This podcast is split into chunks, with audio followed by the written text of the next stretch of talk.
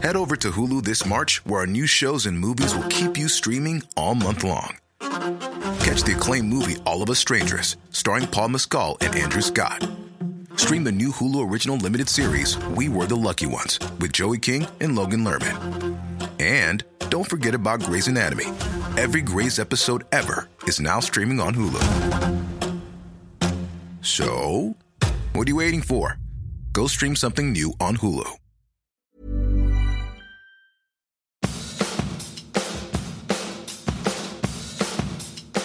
Casi 2 mil millones de dólares. De ese tamaño es la cifra que CNN prevé que obtenga la cantante estadounidense Taylor Swift con la gira The Eras Tour, que hará una parada de cuatro días en México para cantar por primera vez frente a más de 260 mil personas en el Foro Sol.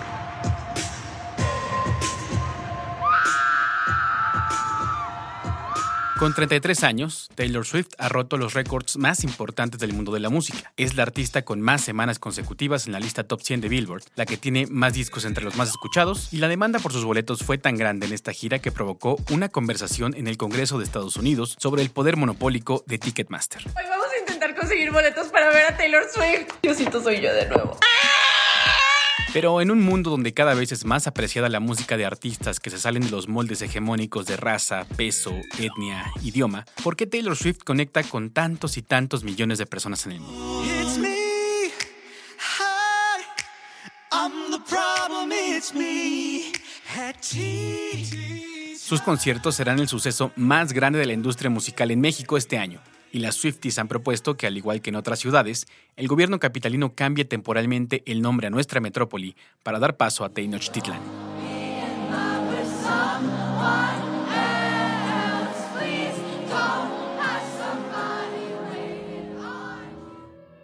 Seguirle el ritmo al país no es cosa fácil, pero queremos informarte mejor, no informarte primero. En 25 minutos te presentamos las mejores historias, reportajes y entrevistas para tratar de comprender juntos el territorio que habitamos. Yo soy Mauricio Montes de Oca y te invito a que nos acompañes cada martes en Semanario Gatupán. Antes de comenzar con nuestro tema principal, vamos a las noticias de la semana que nos presenta Fabiola Vázquez. En México alcanzamos nuevos niveles de violencia cada día. La semana pasada se hallaron 17 cuerpos desmembrados envueltos en plástico dentro de refrigeradores en varias casas de seguridad, localizadas en Poza Rica, Veracruz. Se informa que se encuentran detenidas seis personas probablemente relacionadas con estos hechos. Fiscales, peritos y policías ministeriales realizan las investigaciones correspondientes a partir de los indicios encontrados en ambos inmuebles. La fiscal del estado no ha brindado más detalles sobre cómo llegaron las autoridades a estas casas o cuál es la relación de los detenidos con las personas halladas. Hasta el momento, las averiguaciones continúan, pero el gobernador de Veracruz, Cuitláhuac García, ha declarado que desde hace tiempo hay dos grupos criminales que han estado en disputa por el territorio, incrementando los niveles de violencia. Entre diciembre de 2018 y junio de 2023, en Veracruz se han registrado 2.426 personas desaparecidas y no localizadas, de acuerdo con datos del Observatorio Nacional Ciudadano. Hasta el momento, el gobernador dio a conocer que la Secretaría de Marina, el Ejército, la Guardia Nacional y la Policía Estatal han desplegado cerca de 700 elementos para reforzar la seguridad del Estado. Estos episodios de violencia nos rebasan cada día, nos aturden, nos mortifican y nos entristecen. También nos causan rabia y desesperanza. Lo ocurrido la semana pasada en el municipio de Lagos de Moreno, en Jalisco, es una prueba de ello. Desde que inició la guerra contra el narcotráfico, durante el sexenio de Felipe Calderón, hemos sido testigos de cómo la violencia se incrementa sin que se alcance a ver una solución en un horizonte cercano. En esos años, querían hacernos creer que las víctimas de esta guerra estaban involucradas con el crimen. Hoy sabemos que cualquier persona, en cualquier lugar, aleatoriamente, puede cruzarse con la tragedia más grande que atraviesa nuestro país, la desaparición, la tortura, el sadismo y el morbo. Queremos aprovechar este espacio para honrar la memoria y el nombre de las víctimas en Lagos de Moreno. Dante Cedillo Hernández, Diego Alberto Lara Santoyo, Jaime Adolfo Martínez Miranda, Uriel Galván González y Roberto Olmeda Cuellar. Tenían entre 19 y 22 años, eran amigos, se divertían juntos, tenían sueños y un futuro. Hoy Sus familiares esperan la identificación de sus cuerpos. Hoy nosotros los recordamos. Como consumidores de noticias, es complejo digerir esta información y continuar con nuestro día. Es importante también priorizar nuestra salud mental y saber que este sentimiento que experimentamos al ver el video de Lagos de Moreno tiene un nombre y se llama traumatización vicaria. Es algo que atraviesan quienes tienen contacto con una situación traumática, con material violento y gráfico, ya sea de manera directa o indirecta, y que genera un cambio en el comportamiento físico, psicológico o social en las personas involucradas. Por ejemplo, se puede presentar mayor estrés, ansiedad o angustia, lo que repercute en las relaciones personales de quienes lo padecen, o manifestarse a través de alteraciones en el sueño, dolores de cabeza, problemas digestivos o dolores musculares. Por lo que te recomendamos no ver, ni mucho menos circular, las imágenes de lo ocurrido con los cinco jóvenes en Jalisco, en principio porque atenta contra la dignidad de las víctimas y sus familias, y porque hacerlo contribuye a aumentar el trauma vicario entre las personas. Ahora sí, pasemos al tema de la semana.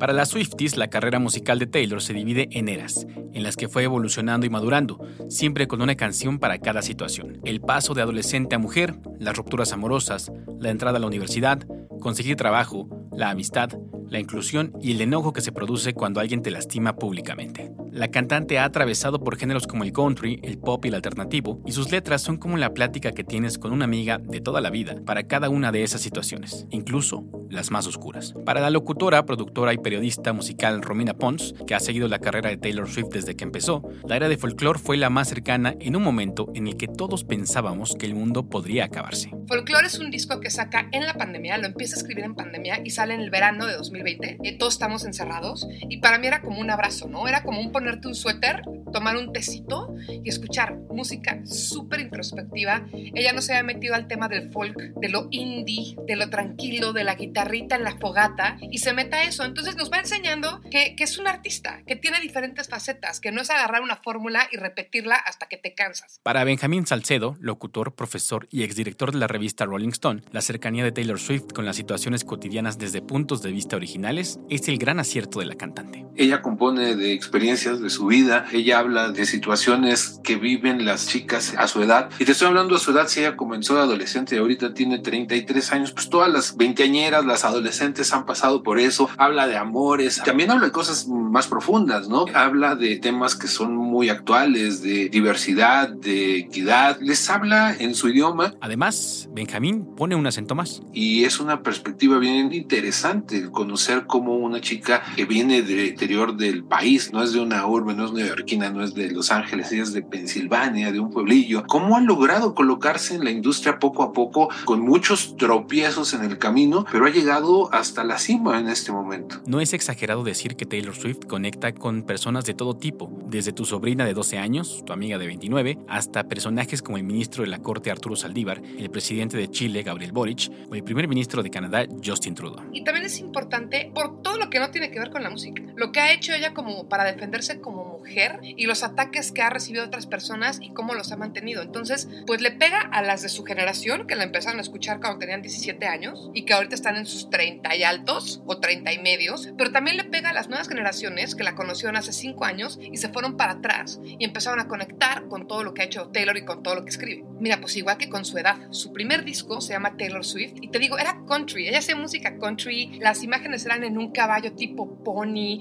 con el pelo largo, muy ondulado, y sus letras tenían que ver con la época en la que ella estaba, estaba en la prepa, tenía 17 años. Y entonces, ahora que es una mujer de 34, pues es lo que ha pasado, que a lo largo de cada etapa ha ido madurando, ¿no? Su música, su percepción y todo, ¿no? Pero lo cierto es que las letras de Taylor Swift no siempre fueron tan acertadas, y el mejor ejemplo es el cambio en su canción Better Than Revenge. En esa canción se refiere de una forma misógina a la pareja de un exnovio, y durante una de las regrabaciones, que se conocen como Taylor's Version, cambió palabras para darle un sentido totalmente nuevo a la letra. La canción tiene metáforas en inglés que no necesariamente se entienden igual en español, así que dejemos que el periodista Swifty Omar Marroquín nos explique. En esa canción, Taylor quita el elemento misógino, que recordemos que en Better Than Revenge la escribe en 19, 18, la saca en 2020 en Speak Now y la letra lo que originalmente decía es She's better known for the things that she does in the mattress, que es un claro ataque a la nueva novia de Joe Jonas en ese entonces, por la que supuestamente la cambió. Taylor ahí pues hace una clara referencia que ella es, es una promiscua. Y la nueva grabación es He was the mud and she was holding the matches. Él es la polilla y ella sostiene los cerillos. Claramente entonces vuelve a toda la historia como un triángulo amoroso en la que la chica es hábil jugando con el tipo y el tipo es un insecto que anda volando entre las dos. Es muy inteligente como cambia toda la canción con una sola frase. ¿Y por qué un artista con tanto éxito como Taylor Swift estaría regrabando viejas canciones? Aquí llegamos a un punto perfecto para explicar un añejo conflicto con un productor que podría cambiar el rumbo de la industria musical y los derechos de autor en un futuro. Como nos explica Romina Pons, artistas de la talla de Prince, los Beatles o Michael Jackson se enfrentaron con el problema de que ellos no eran los dueños de los derechos de su música, sino las disqueras. Si bien eran dueños de sus letras, de sus ideas, no eran dueños de lo que se conoce como el máster, es decir, de la mezcla final de estudio de su canción. De ese máster es donde se hacen las copias para los discos que estarán a la venta. Y eso es lo que sucede con Taylor Swift. Ella estaba en una disquera que es un poquito más chica de la que está ahorita, porque ella está en Universal, que se llamaba Big Machine Records. Ella ahí hace muchos discos y de repente se quiere salir de ahí. Y les dice, ya me voy a ir a Universal. Le dicen, sí, pero los derechos de tus discos son de aquí. Ella dice, bueno, ok,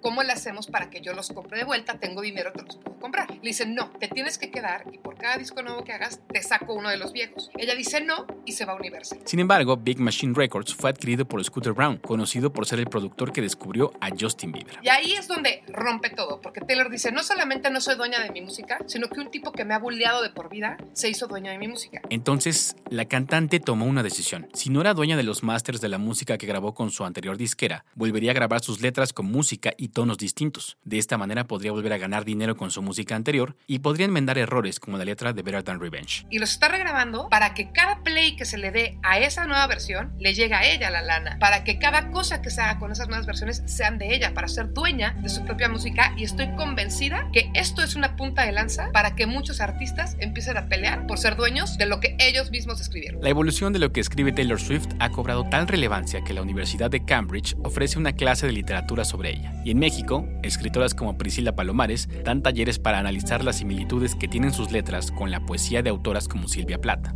Ella nos explica que obras como la Odisea o la Iliada estaban escritas como un canto y que las conceptualizaciones que hicimos para separar la literatura en poesía, narrativa, música, son posteriores. Sin embargo, el lazo entre la música y la literatura permanece en la masterclass que Priscilla emprendió sobre las letras de Taylor Swift. Pero sí creo que si la tuviéramos que insertar en la literatura, en algún tipo de literatura, yo la pondría en la poesía postconfesional. ¿Por qué poesía postconfesional? Pues son varios los rasgos, no los podría abordar todos ahorita, los abordamos en el masterclass, pero creo que uno de los rasgos como más importantes es el yo poético. En la poesía no hay un narrador como en los cuentos, hay un yo poético. Y este yo poético en la poesía confesional casi siempre es defectuoso. Su tema favorito es el amor, pero habla del amor no como algo precioso y hermoso, sino de lo incómodo que es el amor a veces. Y yo creo que Taylor en su letra tiene mucho de esto desde canciones como Dear John, que es una de las que analizamos, donde habla del grooming, ¿no? O sea, de tener una relación con alguien de treinta y tantos años cuando ella tenía 19. Entonces, si yo la tuviera que insertar en un lugar, la insertaría ahí. ¿Cuáles son algunos poetas confesionales, no postconfesionales? Pues las que tú decías. Alguien como Sylvia Plath, Anne Sexton, etc. Desde la perspectiva de Priscilla, Taylor Swift ha vivido distintas violencias machistas como escritora. Por ejemplo, el hecho de hablar de sus canciones solo desde la óptica de sus exparejas o de cuestionar si es ella quien realmente escribe sus letras. Si lo pensamos bien, es algo que han vivido muchas mujeres escritoras. Sí, es cierto, Taylor ha escrito mucho sobre sus exparejas. Sin embargo, aquí la productora y Swiftie, Viridiana Castillo, nos plantea un cuestionamiento. Muchos artistas escriben canciones de sus exnovias y artistas masculinos y no se les juzga de la misma forma. Que está saliendo mucho con una persona, que está saliendo con muchas personas. ¿Cuántos, cuántos hombres no hacen lo mismo? O sea, las violencias que ella vive son respecto a solamente por ser mujer. Y también, como todas las escritoras, Taylor Swift tiene influencias literarias. Estas son las que propone Priscilla. Creo que en sus últimas canciones donde ya no escribe de ella, por ejemplo en Folklore, en Evermore, pues ella lo ha dicho, tiene gran inspiración de literatura del siglo XIX, que también lo vemos en el taller. Y un poeta que le inspiró mucho, mínimo en, en cuanto a su biografía, es William Wordsworth. Y de hecho una de sus canciones, ella hace un juego de palabras con el Wordsworth, que es la última canción de Folklore que se llama The Lakes. Y fueron estos poetas del siglo XIX que estaban hartos de la vida y que se retiraron en este distrito de los lagos, pues a solamente escribir. Y es algo que ella dice que ella quiere quiera ser. Por otro lado, Taylor Swift explica en su documental Miss Americana que vivió mucho tiempo bajo un sistema de creencias en el que su mayor virtud era ser una buena mujer, alguien discreta que no hacía escándalos, hasta que... Yo, Taylor, I, I'm really happy for you. I'm gonna let you finish. But Beyonce had one of the best videos of all time. En 2009, el rapero Kanye West le arrebató el micrófono a Taylor Swift durante una entrega de premios en los que ella había ganado en la categoría de mejor video. Pero él intentó demeritar el triunfo de Taylor al decir que Beyoncé también había hecho un gran video y que merecía el premio. En un episodio como el de la entrega de los Oscars de 2022 con la bofetada de Will Smith a Chris Rock, en aquella entrega de premios de 2009, todos los asistentes se quedaron en silencio, excepto Taylor Swift, que apenas pudo pronunciar unas palabras en medio de abucheos que en realidad eran para el rapero, pero que la cantante creyó que eran para ella, según confesó después. Más de una década después de lo ocurrido, Benjamín Salcedo hace un balance. La gente no reaccionó, porque incluso los que estaban ahí presentando y demás hubieran reaccionado, nadie reaccionó y se vio una Taylor vulnerable, daba pena, ¿me entiendes? En ese determinado momento. Después Kanye también pasado de listo hizo un video donde salía con ella en la cama y demás y cosas muy molestas para ella, pero es una chica fuerte y es una chica que ha demostrado tener e, esas características que creo que eso lo hace tan atractivo para las jóvenes que lo siguen. O sea, una chica que tuvo que vivir un momento tan difícil en vivo ante millones de personas, cómo se sobrepuso, cómo salió adelante y hoy, ¿quién demonios es Kanye West? ¿Me explicó? Y ve Taylor Swift es la reina en, en, el género. Lo que le hizo Kanye West a una mujer de apenas 19 años fue tan reprobable que incluso el presidente Barack Obama opinó y llamó al rapero un idiota. The young lady seems like a perfectly nice person. She's getting her award. What's he doing Why up would he there? do that? He's a jackass. Esta no sería la primera vez que un político de las grandes ligas hablara sobre la cantante. Let's say that I like Taylor's music about 25% less now, okay? La irrupción de Donald Trump en el sistema político estadounidense en 2016 le dio un fuerte impulso a candidatos ultraconservadores para las elecciones intermedias en 2018. Y aunque se creía que Taylor Swift simpatizaba en silencio con los republicanos, acaso por el estereotipo de los cantantes de country, ese año fue un parteaguas para su carrera. Viridiana Castillo nos explica el misterio político que rodeaba a Taylor antes de 2018. Su posición política era desconocida y nunca se supieron las razones exactas por las cuales ella nunca tuvo una voz al respecto. Entonces, realmente todo lo que salía en medios de comunicación eran especulaciones. Así que todo el mundo se preguntaba, Taylor Swift, ¿de qué lado está? ¿De qué lado de la historia está? Y lo supimos hasta el documental de Miss Americana, que era porque en su disquera le decían que un cantante de country y alguien tan joven, porque ella era muy joven cuando inició en la industria, tenía entre 14 y 16 años aproximadamente, no era correcto que le dijera a la gente qué hacer o sobre qué votar o qué decisiones debería tomar. Entonces Taylor se mantuvo en silencio. Impulsada por su antipatía contra una candidata ultraconservadora al Senado por su estado natal, en ese 2018, Taylor lanza un llamado desde su cuenta de Instagram a los jóvenes a votar, y aunque las cosas no salieron como esperaba, fue el punto de partida para involucrarse más. Omar Marroquín apunta que otro de los aspectos que la llevaron a involucrarse fueron los tiroteos masivos en Estados Unidos, especialmente el de 2017 en Las Vegas, durante un concierto de música country. Entonces ella se da cuenta que ha sido demasiado tibia durante muchos, muchos años y empieza a involucrarse en política, en, en la era Lover más que nada, que saca una canción que se llama You Need to Calm Down, que es sobre pues un ataque contra los movimientos anti-queer, an- este, los movimientos homofóbicos en Estados Unidos. Incluso pide a la gente salir a, a votar una, una iniciativa de ley, me parece, para proteger a la, a la población LGBT. Y también hace público su inclinación hacia el Partido Demócrata. Omar ha sido testigo del despertar político de Taylor Swift, pero también de un fenómeno bastante extraño llamado amnesia post-concierto, en el que los fans olvidan lo que pasó en los shows de la cantante debido a las emociones tan extremas que experimentan. Así lo ha reportado la revista Time y así lo vivió Omar, la primera vez que la vio en Houston. Sí, la amnesia por haber estado tan entusiasmado, ¿no? Sí, sí, me parece muy auténtico. Yo para serte sincero, la vi, yo vi a Taylor Swift en 2011 en el Speak Now World Tour en Houston. yo cuando leí ese artículo de many que muchos fans están reportando amnesia, dije, oh, he estado ahí. No recuerdo muy bien varios aspectos del Speak Now World Tour y si no es porque Taylor sacó un DVD de esa gira, yo creo que también tendría bastantes blank spaces. En esta ocasión, la euforia por verla ha disparado los precios de la reventa en México hasta en 100 mil pesos, porque no todos los Swifties alcanzaron en la dinámica implementada por Ticketmaster llamada Verified Fan, en la que solo con un código era posible comprar en las primeras etapas. Esta fue una manera en la que Taylor Swift pudo lidiar con problemas como que se agotaran sus boletos en cantidades absurdas de tiempo o que se revendieran. La dinámica de fan verificado fue una opción para que los fans no se quedaran fuera, tal como lo cuenta Romina Pons. Taylor ha intentado, dije intentado, ser más justa, porque tampoco creo que la respuesta que dio Taylor sea la opción. Muchísima gente se quedó fuera y estoy segura que mucha gente consiguió de más boletos. Pero al menos con estos filtros que ella pone, como la presuscripción y que se vaya revisando, está acercando un poco a que estas cosas terminen. Ahora, sí, Taylor es muy fuerte, pero no es la persona más poderosa del mundo. Y hay monopolios también muy fuertes contra los que ella no puede luchar. Esta dinámica en México fue una respuesta de Ticketmaster al colapso de su sitio que sucedió en Estados Unidos ante la demanda de millones de personas que buscaban un boleto. La empresa no pudo responder adecuadamente.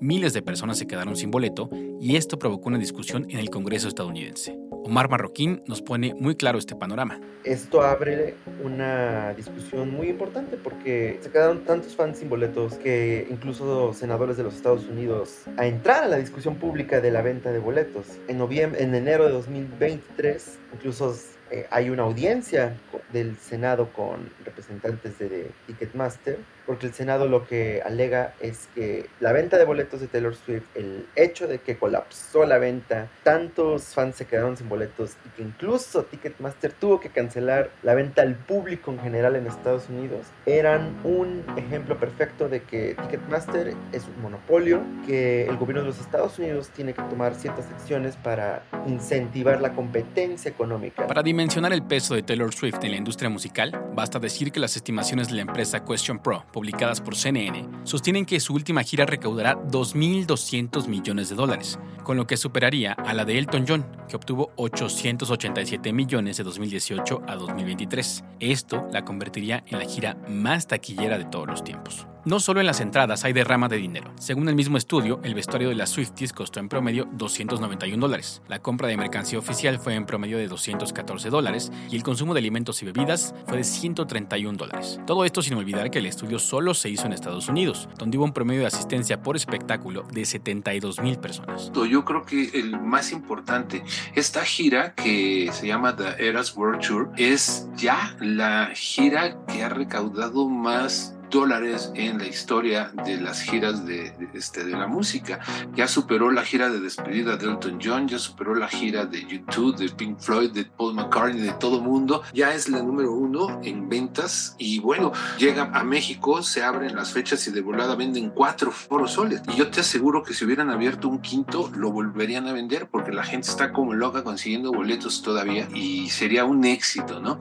Y aparte es el artista del momento. Creo que sin duda es la cantante femenina más importante en este momento por diferentes situaciones y no podía perdérsela aquí en México. ¿no? Por eso es un conjunto de situaciones por la cual esta gira es especial. Algo que celebran las Swifties es que el dineral que ha recaudado la cantante también sea para hacer gestos de buena voluntad con su equipo, como esta anécdota que nos cuenta Viridiana. Y uno piensa, bueno, ¿qué va a hacer con su fortuna o qué es lo que está pasando? Y realmente Taylor sabe todo lo que conlleva hacer el tour que está llevando a cabo y ha dado bonos a la gente que se dedica a mover su equipo. Ella nunca lo menciona, nunca ha dicho nada, pero una historia de un señor que maneja los trailers y le escribió a su hijo, ambos son migrantes a Estados Unidos, y le escribió y le dijo llorando que por fin iba a poder pagar su universidad porque Taylor les había dado, aparte de su sueldo, un bono de 100 mil dólares. ¿Qué tanto puede durar este fenómeno? ¿Es una artista que atravesará generaciones y estará aquí para siempre como Madonna? Nuestras fuentes Swifties coinciden en que sí, y será gracias a la enorme capacidad de Taylor Swift para adaptarse, reinventarse y cambiar de género musical si es necesario. Taylor Swift tuvo su pico en 2014 con 1989, que era su, hasta ese entonces, su disco más elogiado, con más canciones llegando a los número uno de los charts. Y cuando viene todo el, todas las mentiras de Kanye West y Kim Kardashian, Taylor, su reputación cae. Es odiada, es este, menospreciada por mucha gente y todos decían que estaba acabada. Entonces Taylor saca Reputation, Lover, que son discos modestos, pero después saca Folklore, se va a los cielos, le gana su tercer Grammy, es la única mujer en la historia en ganar tres veces Grammy del año y en tres géneros diferentes. Entonces, ¿qué nos ha demostrado esto? O sea, que Taylor tiene una capacidad impresionante de reinventarse año tras año tras año. Entonces, esta capacidad de renovación y de resiliencia que tiene, yo creo, y muchos creemos, que es una habilidad que ya trae y que va a persistir por todo lo que dure su carrera. Después de que Kanye West y Kim Kardashian intentaron destruirla, Taylor Swift le mostró al mundo una faceta completamente nueva, en la que sabe poner límites a quienes la lastiman, aunque a los haters del internet no les guste. En su documental, incluso habla de que tuvo un trastorno de la conducta alimentaria a causa de tantas críticas a su peso, y el filme muestra hoy a una mujer que aprecia un cuerpo bien alimentado, con energía suficiente para aguantar decenas de conciertos en una gira. Taylor tiene muchas facetas. Es la amiga, pero es la mala onda, ¿no? La medio perra, pero es la romántica, pero es la que es feminista, pero es la que se duerme romántica escribiendo cartas de amor. Y así somos muchas de las mujeres. No somos nada más una cosa. Somos multifacéticas y ella no ha tenido miedo en aventarlo ahí. Mujeres y hombres, ¿eh? Porque ella le pega a los dos lados. Pero también yo creo que lo que ha hecho Taylor es que no es nada más su música. O sea, Taylor saca un disco y es un concepto, y es ropa, y es un mood, y es un tipo de, hasta de, de cosas que se consumen. Y entonces ahí va la fanaticada y se mete a ese mundo con ella. Y luego saca otro disco que es totalmente otro concepto, no solo musical, sino estético y visual. Y ahí va la gente y se mete ahí. Si tú aún eres un escéptico del Evangelio de Tay Tay o estarás acampando desde un día antes en el Foro Sol, te esperamos este miércoles a las 8 de la noche en el Space de Gato Pardo para conversar sobre el tema con Romina Pons, Priscila Palomares y Viridiana Castillo. Además, entra a nuestro Instagram para enterarte de cómo ganar un vinilo de Taylor Swift con nuestra dinámica. Como cada semana vamos a la última sección del podcast, donde con apoyo de Open Society Foundations hablamos de democracia en menos de 5 minutos. Esta semana toca el turno al presupuesto que será asignado al INE para 2024. La Comisión Temporal de Presupuesto del Instituto Nacional Electoral ha aprobado el anteproyecto de presupuesto para el año 2024, que solicitará un monto de 23.757 millones de pesos, 2.000 millones de pesos más que el otorgado en 2018, un incremento del 11%. Yo considero que es mucho y que podría ahorrarse, pues como 10 mil millones. Hay que recordar que en 2018 el padrón electoral contaba con cerca de 91 millones de personas y ahora hay unas 98 millones, lo que significa que se tendrán que instalar 170 mil casillas, en comparación con las 156 mil de aquel año, lo que evidentemente incrementará los costos. Esto sumado a los extraordinarios procesos electorales que se vienen. Por ejemplo, por primera vez en la historia del país habrá elecciones en todo México y será la primera vez que el INE se encargue de los conteos rápidos de todas las elecciones federales, las ocho gubernaturas y la jefatura de gobierno en la Ciudad de México. Te explicamos cómo funciona la aprobación del presupuesto. Después de que el anteproyecto es aprobado por la Comisión Temporal de Presupuesto del Instituto Nacional Electoral, se traslada al Consejo General del INE para su aprobación. De ser positivo, el documento se manda inmediatamente a la Secretaría de Hacienda, quien lo recibe, revisa y entrega a la Cámara de Diputados dentro del proyecto de presupuesto de egresos de la Federación, en el que se incluyen los recursos solicitados por todos los entes públicos, incluida la solicitud del INE. Finalmente, son los diputados los encargados de aprobar o hacer modificaciones al proyecto de presupuesto y por lo tanto de asignar los recursos al INE correspondientes al 2024. El presidente López Obrador ya ha expresado su descontento por las altas cantidades que dice que solicitan en el INE. De hecho, en la mañanera del 16 de agosto presentó una gráfica donde expone el costo en dólares del voto por persona en algunos países del mundo, siendo México el tercero más caro con 9 dólares, solo por detrás de Canadá con 9.3 dólares y Estados Unidos con 23.8. Y sí, puede ser caro, pero cabe preguntarnos, ¿Qué tan caro sería el costo político si dejáramos las votaciones a merced del capital privado y solo aquellos con más recursos pudieran ser quienes accedieran a puestos de poder?